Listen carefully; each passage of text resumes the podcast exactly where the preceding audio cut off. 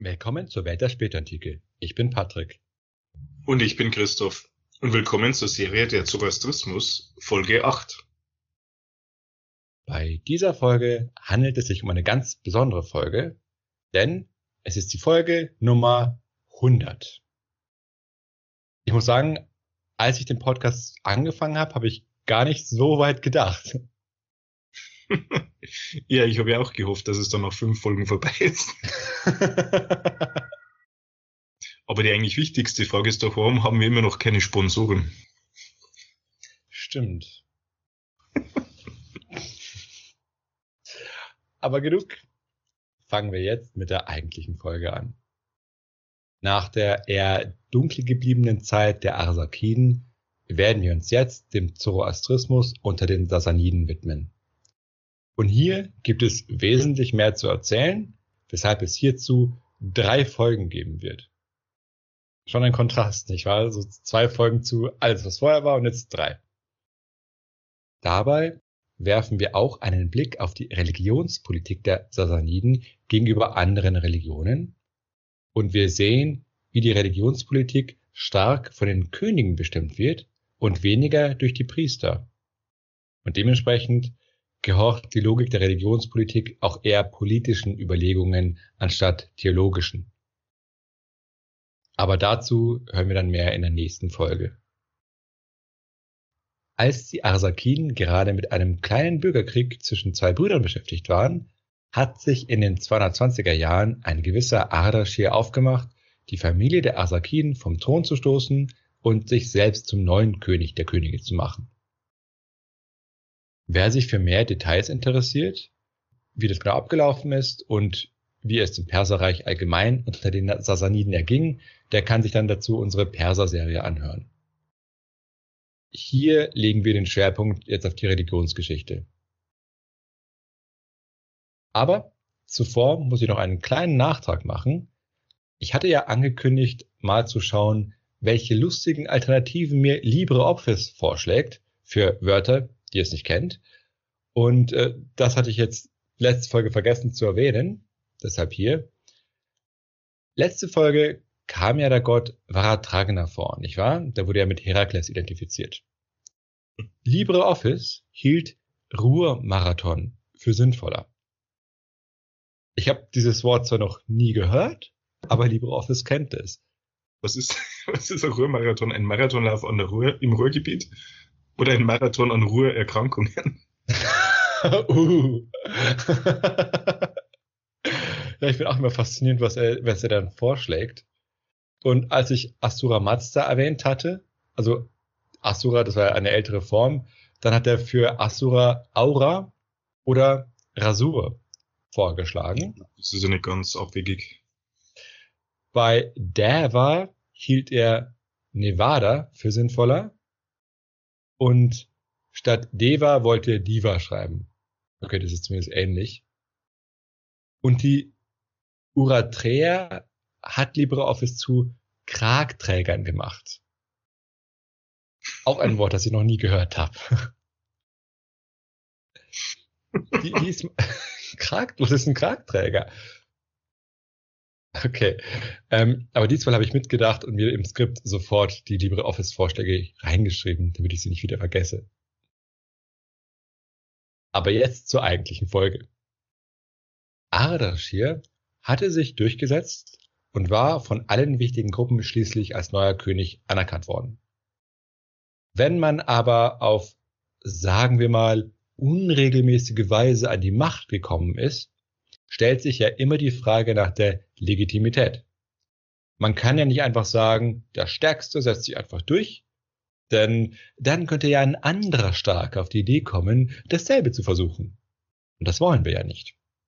Also brauchen wir eine gute PR-Initiative. Ardashir und die ihm nachfolgenden Sassaniden setzen dabei unter anderem auf die religiöse Karte.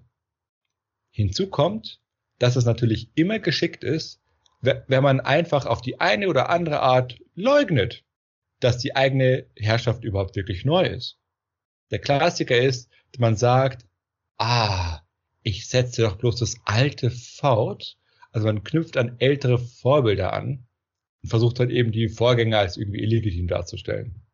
Ja, das heißt, das alte Rechtmäßige wird einfach nur wieder restituiert. Und deshalb haben die Sassaniden sich sehr stark an den Archimeniden orientiert. Wie sah das jetzt genau aus? Die Sassaniden nutzten unter anderem Felsenreliefs. Diese wurden ja von den Archimeniden benutzt und sind danach außer Gebrauch geraten. Was läge also jetzt näher, an diese gute alte Tradition anzuknüpfen? Hinzu kam eine Münzpropaganda, die die zoroastrische Religion in den Vordergrund rückte. Wir hatten ja schon in früheren Serien immer mal wieder erwähnt, dass Münzen eine große Rolle in der Propaganda von Königen spielten. Das lag ja unter anderem daran, dass Münzen ja relativ einfach sehr stark zu verbreiten waren.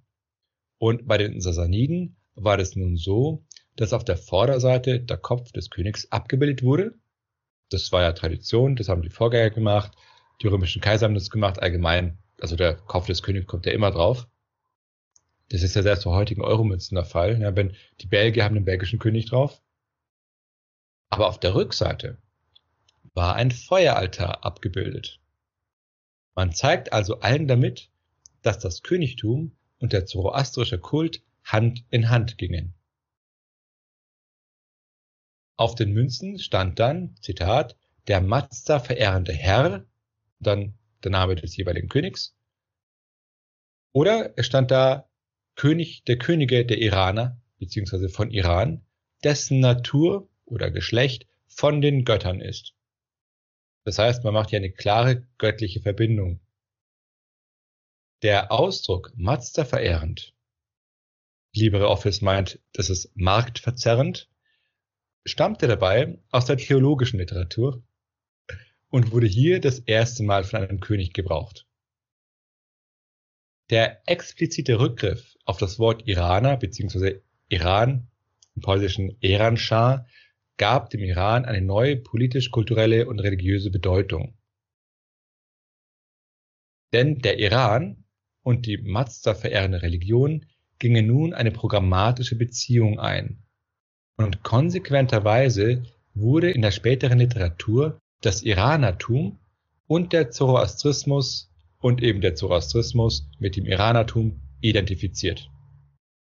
Und in dieser Beziehung beanspruchte der König eine religiöse Sonderstellung. In der Titulatur Schapurs I., das war der Nachfolger von Ardashir, heißt er König der Könige, Teilhaber der Sterne, Bruder der Sonne und des Mondes. Damit wird er klar von der menschlichen Sphäre ein Stück weit entrückt. Und sein Chvarna spielt natürlich auch eine große Bedeutung. LibreOffice hält das Farna übrigens für Hardware-nah und möchte statt Sharpo den ersten lieber Shampoos den ersten schreiben. Hochliebe Champagner der erste. das ist ja von der, der der Könige, genau, der König der Könige der Schaumweine, nicht wahr? Ähm, ja, äh, der König aller Weine. Ähm, ich weiß nicht, ob du das Lied aus der Fledermaus kennst. Doch, doch. Ich weiß noch, wir haben es ja gesehen äh, ähm, damals. Und ähm, jetzt meine Frage ist, wenn man sich vorstellt, es gibt eine so eine Art Grenze zwischen der Menschen und, und der Götterwelt, wo steht der König jetzt? Doch eher auf der menschlichen Seite. Aber wenn, wenn andererseits steht, ähm, Teilhaber der Sterne, Bruder der Sonne und des Mondes. Ja, das ist wirklich so eine Zwischenfunktion, kann man sagen. Also er ist schon irgendwie von die Familie, hat dieses besondere Farana, die sind was, die sind irgendwie göttlich, während sie aber ihrer Natur nach trotzdem weiterhin als Menschen gelten. Also das ist irgendwie so, so eine, so eine Mittlerfunktion im Prinzip. Mhm. Im Prinzip, ja, das ist eine interessante Evolution eigentlich im Königtum, wobei das eher eine Degradierung ist historisch gesehen, weil die ganzen Vorgänger, also Babylonier und so weiter, oder, oder gucken uns die Ägypter an, da waren die Könige und Pharaonen ja tatsächlich selbst noch göttlich im Sinne von, dass sie irgendwie verwandt waren. Ähm, bei den Römern gab es teilweise, dass es Herrschergeschlechter gab, die sich auf Götter zurückgeführt haben. Also äh, die Julia zum Beispiel auf, auf Venus. Ähm, aber das war, aber trotzdem waren die Es, es hatte dort eine andere Note. Sind nicht manche Kaiser im Nachhinein vergöttlicht worden? Stimmt. Das ist, das ist natürlich dann ähm, eingeführt worden. Augustus war im Prinzip der Erste. Also er, er hat sich selbst nicht vergöttlicht, aber schon irgendwie Cäsar ein bisschen erhoben und dann ist es Tradition geworden, also bei den heidnischen Kaisern. Jetzt ist die Frage, ähm, wie man das sieht. Also ich würde sagen, konzeptionell ist es ein bisschen was anderes, wenn du göttlich geboren bist und mit einem Gott verwandt bist oder wenn du posthum zum Gott erhoben wirst.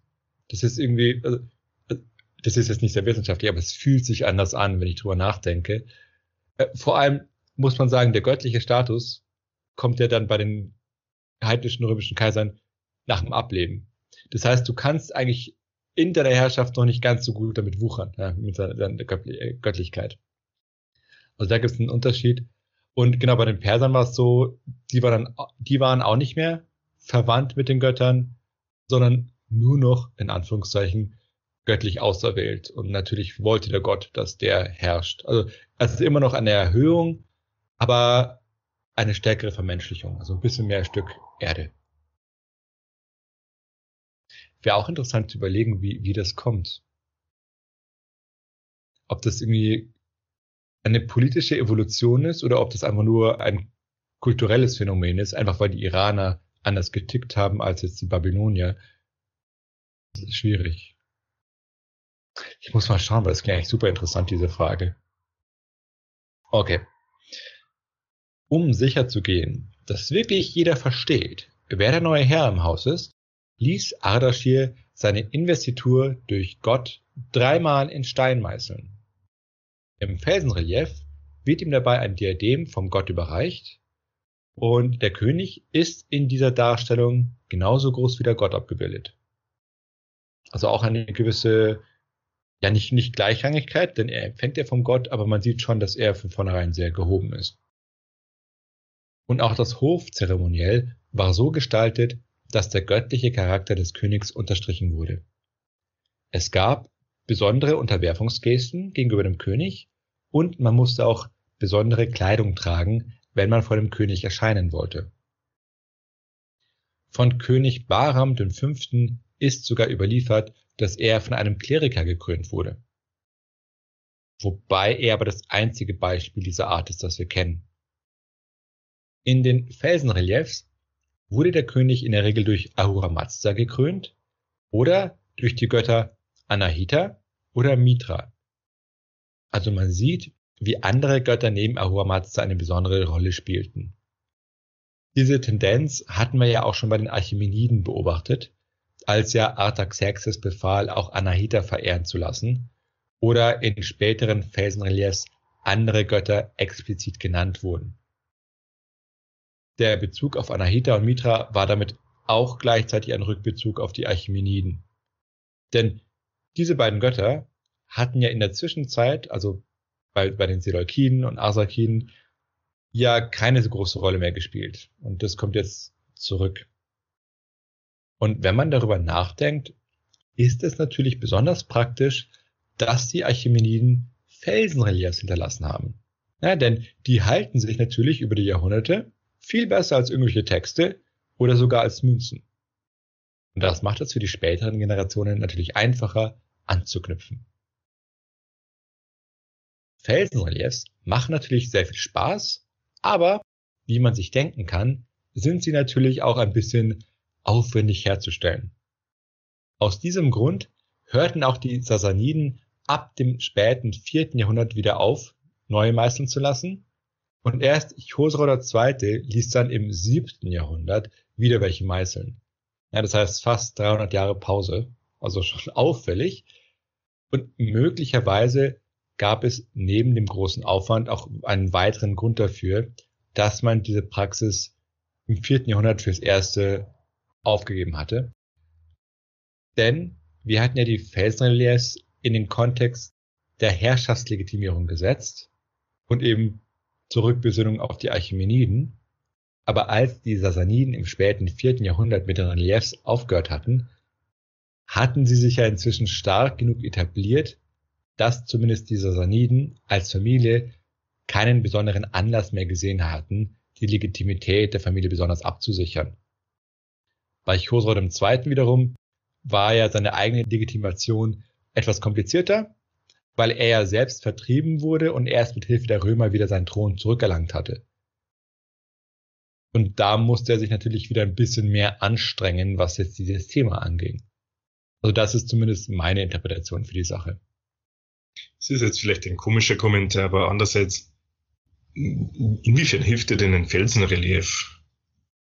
Stell, stell dir vor, ich, ich mag die Königsfamilie nicht und halte sie nicht für legitim und dann schaue ich mir das Felsenrelief an und dann bin ich plötzlich auf deren Seite. Hm, ich glaube, das liegt daran, Tradition hat eine unglaubliche Macht in einer Kultur.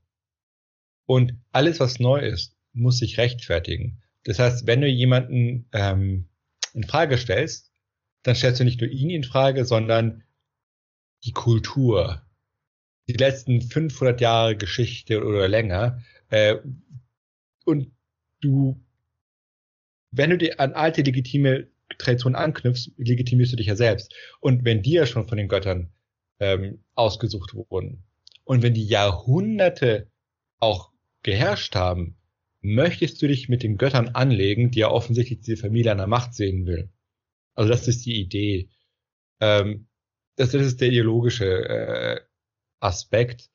Der machtpolitische ist natürlich auch, du brauchst ja einiges an Ressourcen, um diese Relais herstellen zu lassen. Das heißt, das zeigst du ja damit auch, äh, was für Ressourcen der hat, den du in Frage stellen möchtest. Und möchtest du das? Also ich glaube, das spielt auch eine Rolle. Also das, ich finde, dieses Ideologische darf man nicht äh, unterschätzen, denn wir müssen immer überlegen, Menschen leben in einem bestimmten geistigen Horizont. Ähm, und, ich glaube, man war jetzt dort ähm, weniger li liberal im Sinne von, dass man Autorität immer grundlegend in, in Frage stellt. Also Autorität an sich war schon irgendwie legitim, also diese hierarchische Vorstellung. Und wenn jetzt jahrhundertelang die gottgewollten Herrscher da sind, dann kommst du tatsächlich weniger auf die Idee, den jetzigen König und die Familie in Frage zu stellen, wenn du genau weißt, das ist diese lange Linie. Also das wäre jetzt meine Antwort darauf. Ein weiteres Mittel politisch-religiöser Propaganda der Könige waren Silberschalen. Dort wurde der König in der Regel bei der Jagd dargestellt und interessanterweise sieht man den König dort nie als Sieger über andere Menschen. Das hatten wir ja in den letzten Folgen ja auch in Bezug auf die Felsenreliefs angemerkt. Und bei diesen Jagddarstellungen ging es jetzt auch nicht darum, den König einfach nur bei seinem persönlichen Zeitvertreib zu zeigen. Stattdessen ging es darum, den Sieg des Königs über bedrohliche Mächte zu zeigen. Da kommt natürlich auch darauf an, was für Tiere er tötet. Die waren ja auch irgendwie religiös besetzt. Und im Prinzip dienten diese Darstellungen als Zeichen seines herausragenden Chwarana. Und damit hatten die Siege des Königs auch eine religiöse Bedeutung und standen für eine kosmologische Einbettung des Königtums. Und das hatten wir ja bei den entsprechenden Darstellungen in den Felsenreliefs auch gesehen. Wir fassen also zusammen, die Sasaniden kommunizieren jedem gegenüber ihre besondere Verbindung zu den Göttern, ebenso die Einheit zwischen Religion und ihrer Herrschaft, die Gottgewolltheit ihrer Herrschaft und ihre Verbindung zu den Archimeniden. Diese zeigen sich dann durch ihre religiöse Sprache und eben auch Bildsprache und sie benutzen dafür unterschiedliche Medien. Und im Falle der Felsenreliefs hatte das Medium selbst bereits eine gewisse Propagandawirkung. Jetzt frage ich mich, ob es da irgendwelche heutigen Pendants gibt, wo man nicht nur ein Medium benutzt, sondern wo so die Wahl des Mediums selbst schon wieder ein Signal sendet. Hm. Ja, vielleicht äh, gewisse Social Media, wenn man als Politiker sich mit äh, jungen Menschen ver verknüpfen möchte oder so. Stimmt. Ich habe auch kurz an TikTok gedacht, das sagt, hey, ich bin modern.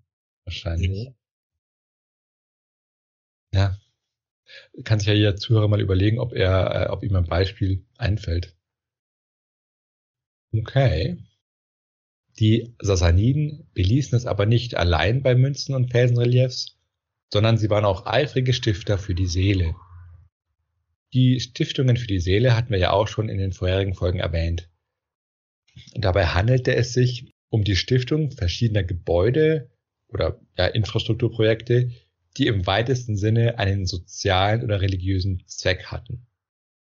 Dazu gehört natürlich der Bau von Heiligtümern, Klassiker, damit dort Rituale für sie durchgeführt wurden. Und diese Stiftungen sollten der Seele des Stifters dienen. Aber eben nicht nur Heiligtümer, sondern auch Straßen und Brücken, also eigentlich relativ profane Dinge, konnten zu diesem Zweck gebaut werden. Der religiöse Charakter entsprang hier dann dem Nutzen für die Allgemeinheit, den man mit solchen Stiftungen bewirkte.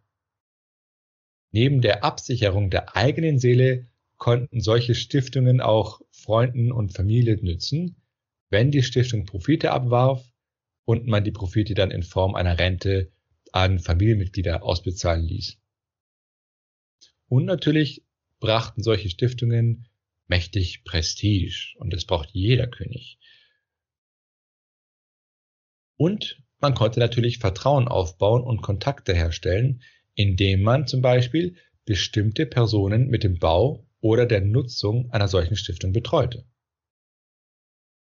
Und jetzt muss ich ein bisschen daran denken, wie auch heute politische Stiftungen errichtet werden, die dann mit Mitteln versorgt werden, um ja auch dort ja, politische Freunde zu parken oder zu versorgen, nicht wahr? Also man bedient im Prinzip die eigenen Funktionseliten. ja, wie gesagt, wir bräuchten eine Stiftung, die diesen Podcast unterstützt. Und plötzlich lassen wir uns Werbung einfließen. ja, natürlich, wir sind käuflich.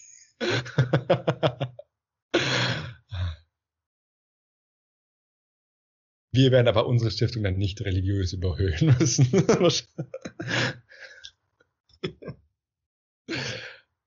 okay.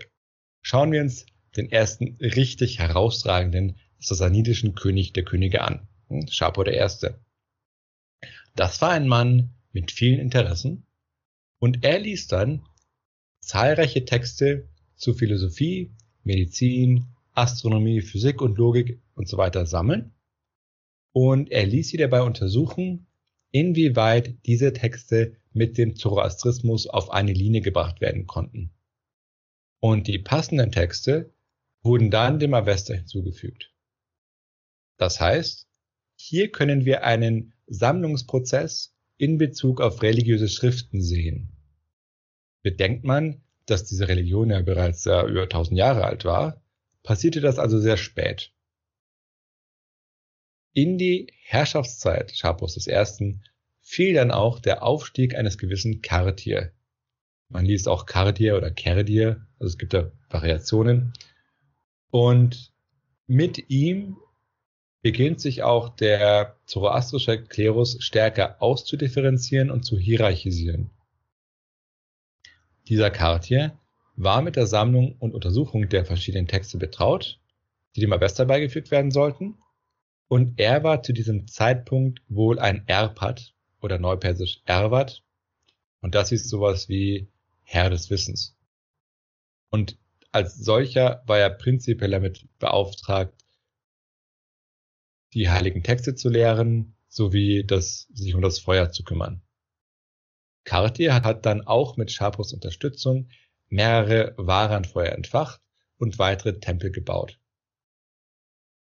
Und während Cartier also diese Feuer entfachte, zerstörte er aber anscheinend auch nicht zoroastrische Götterbilder und ging zudem vereinzelt anscheinend auch gegen einige Feuerkulte vor, die als heretisch oder degeneriert angesehen wurden.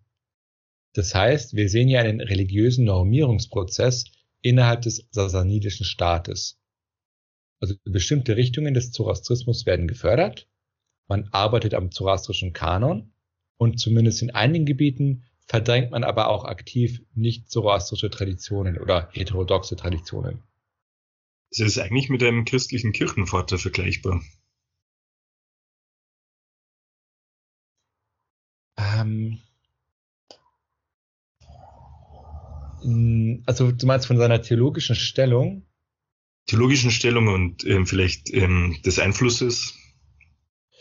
Ja, Wo, wobei vielleicht weniger mit einem Kirchenvater als vielleicht einem Papst oder so, denn die Kirchenväter waren ja ähm, nicht äh, unbedingt immer institutionell so abgesichert. Obwohl, okay, Ambrosius, der Bischof von Mailand und Gregor der Große äh, von Rom, das heißt, die waren jetzt besonders. Aber wenn man jetzt an Augustinus denkt zum Beispiel, ähm, ja, du war auch Bischof. Das stimmt, aber er hatte jetzt nicht diese ähm, starke institutionelle Autorität innerhalb der Ki Kirche vielleicht. Ja, schwierig. Ähm, bei, bei denen erscheint es mir eher so, dass sie durch ihre Schriften sehr einflussreich mhm. waren. Okay, mhm. bei, und natürlich im Zuge ihres Amtes. Also Gregor der Große für die ganze Kirche natürlich, also für die katholische Kirche. Ähm, oder, ja, das ist ein schwieriges Wort. Ohne, also ohne diesen Karte gäbe es ja wahrscheinlich den Zoroastrismus nicht überliefert, so wie wir praktisch jetzt von, von dem Wissen. Weil ja. er die Schrift hat. Stimmt. Wobei man sagen, ja, ja, stimmt, wo es ein Doppelprozess ist, dass er ja beauftragt wurde vom, vom König. Mhm. Und, aber klar, er, er ist wirklich eine, eine ähm, nee, ich fand es nur deswegen ein bisschen schief, den Vergleich, weil, weil, weil die Kirchenväter für mich nicht so institutionell wirken. Obwohl sie die meisten auch ein Amt hatten, das stimmt. Irgendwann nach der Herrschaft Schapurs ist Karte dann vom Erpad zum Magupad aufgestiegen, oder neupersisch Mobat, oder Mobet genannt. Wobei äh, Magopad Herr der Magi heißt, also der Priester. Und damit wurde klar seine höhere Stellung gegenüber den anderen Priestern ausgedrückt. Und Kartiers Ruhm und Einfluss sind dann sogar so stark gewachsen, dass er eigene Felsenreliefs in Auftrag geben konnte. Und damit war er der einzige Nicht-König, der Felsenreliefs hatte. Na, wir werden euch eine entsprechende Abbildung hochladen. Aus diesem Felsenrelief haben wir übrigens einige der Informationen über ihn, die ich gerade erzählt habe. In der Inschrift bei Naksh Erostam heißt es, und ich, Kartir, der Mobat, habe den Yazatas großen Dienst erwiesen, also Yazatas waren so positive göttliche Figuren, und war loyal gegenüber Shapur, dem König der Könige. Für diesen Dienst, den ich den Yazatas und Shapur, König der Könige, geleistet habe, gab Shapur mir die Autorität über die göttlichen Angelegenheiten innerhalb der Priesterklasse am Hof und in einem Königreich nach dem anderen. Wenn man sich den Titel König der Könige anhört, dann schwingt es ja schon mit. Es gibt verschiedene Königreiche. Und auf Befehl Shapurs hin, dem König der Könige und durch die Vorsehung der Yazatas, wurden in einem Königreich nach dem anderen, einem Ort nach dem anderen, viele großartige göttliche Kulte etabliert und Warenfeuer entzündet. Und viele Priester erfreuten sich und gediehen, und viele Feuer der Priester wurden vom König etabliert. Und Ahura Mazda und die Azatas erhielten großen Wohlstand, während große Verwirrung für Ariman und die Derwas erzeugt wurde. Die Übersetzung ist ein bisschen inkonsequent. da steht Ahura Mazda, Altpersisch und Ariman, was Mittelpersisch ist. Also eigentlich müsste es entweder Ormaz und Ariman heißen oder Ahura Mazda und Angramainyu. Also nur so eine kleine Übersetzungsanmerkung. Das ist eine, eine Fußnote, die wahrscheinlich alle langweilt. Bei den Archimeniden hatten wir ja in den Felsenreliefs gesehen, dass die Könige der Könige gegen die Devas kämpften. Und bei den Sasaniden sieht man jetzt diese praktischen Auswirkungen, also von diesem Ideal. Kartiers Aktivitäten gingen dabei weit über die Herrschaftszeit Schapos hinaus und unter seinen Nachfolgern erhielt Kartier dann auch den Titel Magupatan Magupat oder moderner Mobadan Mobat. Und dieser Titel war eine Parallelbildung zu Shahan Shah, also König der Könige. Das heißt, Kati wurde zum Priester der Priester, sozusagen. Und damit etablierte sich auch eine klare Spitze der zoroastrischen Hierarchie. Also jetzt gab es wirklich auch formell einen Oberpriester, also der wirklich über den anderen stand. Eine solche Hierarchisierung hatte für die Könige natürlich auch den Vorteil, dass es jetzt einfacher war, mit dem zoroastrischen Klerus zusammenzuarbeiten, wenn es jetzt eine einzige Ansprechperson gab und eine straffere Hierarchie. Bei den Nachfolgern Schapurs kam es dann auch zu Verfolgungen anderer re religiöser Gruppen. Dies wird teilweise auf den Einfluss von Karate zurückgeführt, wobei aber die tatsächliche Lage wohl komplexer ist. Mit dem Umgang des sassanidischen Staates mit anderen Religionen und heterodoxen Strömungen im Zoroastrismus werden wir uns dann aber in den nächsten beiden Folgen beschäftigen. An dieser Stelle nur so viel. Die Verfolgungen anderer religiöser Gruppen waren neu und ist für die Arsakiden und Archimeniden nicht belegt. Andererseits gab es aber auch einige dieser verfolgten Religionen bei den Archimeniden und Arsakiden auch noch nicht. Das sehen wir in der nächsten Folge. Trotz der großen Bedeutung, die Kartia anscheinend zu seiner Zeit hatte, in der späteren zoroastrischen Literatur nicht erwähnt. Erst durch die Archäologie und eben die Arbeit mit den Felsenreliefs hat man ihn wiedergefunden. Was auch interessant ist. Zusammenfassend kann man sagen, dass der Klerus stärker hierarchisiert wurde und nun eine größere Rolle in der Politik des Reiches spielte. Jetzt mit der christlichen Kirche war es doch im Mittelalter so, dass sie auch sehr wichtig war für die Herrschaftsausübung. Im, es ist ja gewisse Funktionen übernommen, praktisch. Und kann man das auch sagen vom Zoroastrismus? Mm, ja, wobei das jetzt andere Funktionen waren. Ähm, bei, und die historische Entwicklung war auch anders, äh, denn in, im Weströmischen Reich ist die Staatlichkeit immer mehr zerfallen und die Kirche ist praktisch eingesprungen. Mhm. Und so sind ihr dann Aufgaben zugewachsen, die normal staatlich waren. Hier ist es so, dass es von vornherein ganz bestimmte Funktionen gab, die ihr zugewiesen wurden und nicht irgendwie als und nicht etwas, was sich praktisch äh, entwickelt hätte aus einem Zerfallsprozess heraus. Aber dass die beiden, äh, also die, die religiöse Sphäre mit der weltlichen klar verknüpft war, das sehen wir hier auch. Also wir sehen es auch daran, dass zum Beispiel, wir haben es ja in der Folge des Rechts gesehen, dass die Priester auch als Richter fungiert haben, also dass sie praktisch, das waren die Rechtsgelehrten. Also, und, und damit hast du natürlich weltliche Funktionen. Während die Bischofsgerichtsbarkeit, die es im römischen Recht, äh, im römischen Reich gab, die bezog sich auf kirchliche Dinge normalerweise und nicht auf weltliche.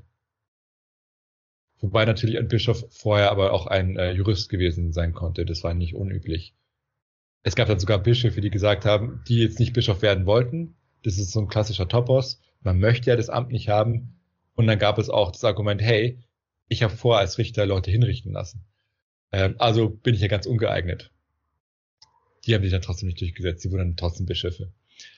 Wie das jetzt hier war, also ich glaube, es gab auch Hinrichtungen wahrscheinlich bei, bei den Persern und das war jetzt an sich zumindest kein Problem, also nicht, dass ich wüsste.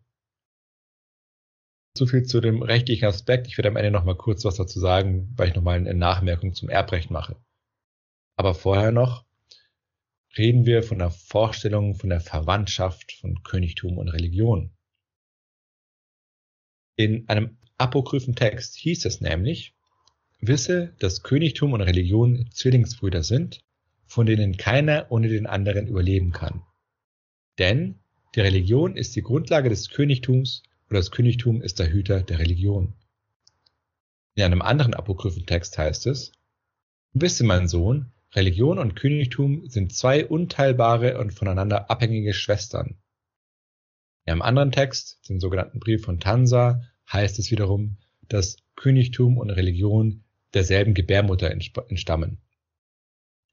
Und in theologischen Texten wird beschrieben, wie der gut herrschende Landesherr und die wohlunterrichtete Autorität der Religion im letzten Kampf die Befehlshaber an der Seite von Ahura Mazda sind, so in personifizierter Form. Und das Chvarana des Königtums und das Chvarana der guten Religion werden allerdings erst mit dem Auftreten Soshans vereinigt. Ja, zur Erinnerung, Soshan war ja die letzte Erlöserfigur in diesem kosmologischen Kampf zwischen Gut und Böse. Und Soshan war eben der letzte Erlöser, der aus dem Samen Zarathustras geboren wurde. Während man also die Zusammenarbeit des Königtums mit der Religion betonte, werden diese beiden nicht miteinander identifiziert. Ja, der König ist nicht der oberste Priester, er ist der König. Das heißt, die Religion und der Klerus sind ein Gegenüber des Königs, also seine Mitarbeiter und nicht seine Instrumente. Und auch mit seinem besonderen Glücksglanz, seinem Charana, hat der König der Könige nicht die komplette Verfügungsgewalt über die Religion. Jetzt sind solche theologischen Texte natürlich keine Tatsachenbehauptungen, sondern theologische Programmatik. Doch es ist trotzdem wichtig zu sehen, wie die zoroastrischen Theologen gedacht haben. Denn auch wenn ein König jetzt bei Gelegenheit versucht haben konnte, seine eigene religiöse Position gegen den Klerus durchzusetzen, zeigt diese Grundhaltung des Klerus, dass man sich durchaus dazu berechtigt gesehen hat, dem auch Widerstand zu leisten, wenn man es für nötig hielt. Die Zusammenarbeit zwischen Klerus und König war dabei nicht rein ideologischer oder theoretischer Natur und sie betraf eben nicht nur die religiöse Sphäre, sondern die Spitzen der klerikalen Hierarchie übten auch verschiedene Funktionen am Hof aus und unterstanden dann dort direkt dem König. Hierbei mussten Priester oft auch ärztliche Funktionen ausüben oder den König bei der Jagd begleiten. Weil gerade bei der Jagdgeschichte habe ich das Gefühl, dass es im Prinzip wirklich keinen Aspekt im Leben des Königs gibt, der nicht auf die eine oder andere Art politisiert ist. Zumindest wenn er sich in der Öffentlichkeit abspielt. Das heißt, insofern hat der König eigentlich im Prinzip kaum eine Privatsphäre. Das war wahrscheinlich ein unbekanntes Konzept. Sowieso, oder? Ja, ja das stimmt. Ich glaube, das ist auch relativ, wenn man drüber nachdenkt, sehr individualistisch, oder? Das Private, das eigene, wo die anderen nicht dabei sind. Mhm. Aber als letzten Punkt zu den Aufgaben der Priester will ich auch nochmal darauf hinweisen, was wir eben in der Folge zum Recht gesagt haben. Ja, es waren ja die Priester, die sich als Rechtsgelehrte und Richter um die Belange des Rechts kümmerten. Und also auch hier sieht man eine Verwobenheit der Religion beziehungsweise des Klerus mit dem Staat. Und zum Schluss für diese Folge möchte ich noch einen kleinen Exkurs machen, bei dem wir uns das Verhältnis zwischen Königtum, zoroastrischer Religion und dem Erbrecht ansehen. Eigentlich hätte ich in der Folge zum Recht stärker darauf eingehen sollen. Ich hatte ja dort ja erwähnt, dass es äh, die Möglichkeit von Auxiliarehen gab. Ja, das heißt, der Mann stirbt und seine Frau oder seine Schwester geht dann eine Hilfsehe ein mit einem anderen Mann und wenn sie einen, einen Sohn kriegt, gilt er als Sohn des verstorbenen Mannes. Damit wollte man eben sicherstellen, dass die Erblinie weitergeht oder man wollte zumindest die Wahrscheinlichkeit erhöhen, dass die Familie nicht ausstirbt oder das Gebiet dann an andere verteilt wird, ja, durch, durch Hochzeit oder so. Und diese Praxis wurde auch als genuin zoroastrisch gesehen, mit diesen Hilfsehen. Sie betraf also nur Zoroastrier und passte auch zu deren Vorstellungen. Und jetzt ist die Frage, was hat das mit dem Königtum zu tun? Wenn wir darüber sprechen, dass große Flächen Land vererbt werden, dass du deswegen diese Erbfolge sichern musst, dann war das ganze Thema ja eigentlich ein Thema der Oberschicht. Denn nur die hat ja den entsprechenden Besitz.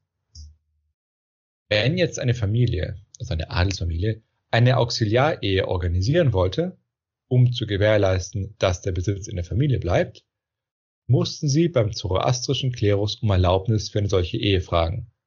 Das heißt, du hast hier diese eigentlich Machtfrage. Es, es geht ja um machtpolitische Erwägungen, es geht um Eigentumsverhältnisse und hier ist der Klerus involviert. Aber gleichzeitig lag in letzter Instanz die Entscheidung über diese Erlaubnis nicht beim Klerus, sondern beim König. Wir sehen hier also, wie die religiöse Sphäre und die königliche Sphäre sich in diesem Bereich überlappen, ja, in diesem Rechtsbereich.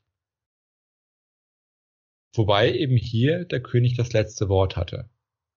Und die Tatsache, dass der König entscheiden konnte, ob so eine Ehe erlaubt wurde oder nicht, gab ihm natürlich auch einen gewissen machtpolitischen Hebel gegenüber dem Adel. Weil er ja entscheiden konnte, wer eventuell ohne Erbe praktisch bleibt. Genau. Okay. Das war's so mit unserer Folge. Und damit endet unsere hundertste Folge. Wie immer hoffen wir, dass euch die Folge gefallen hat. Dann lasst doch ein Abo da bei YouTube oder Patreon oder ein Like oder ein Trinkgeld bei Coffee. Also dann, bis zur nächsten Folge. Bis zur nächsten Folge.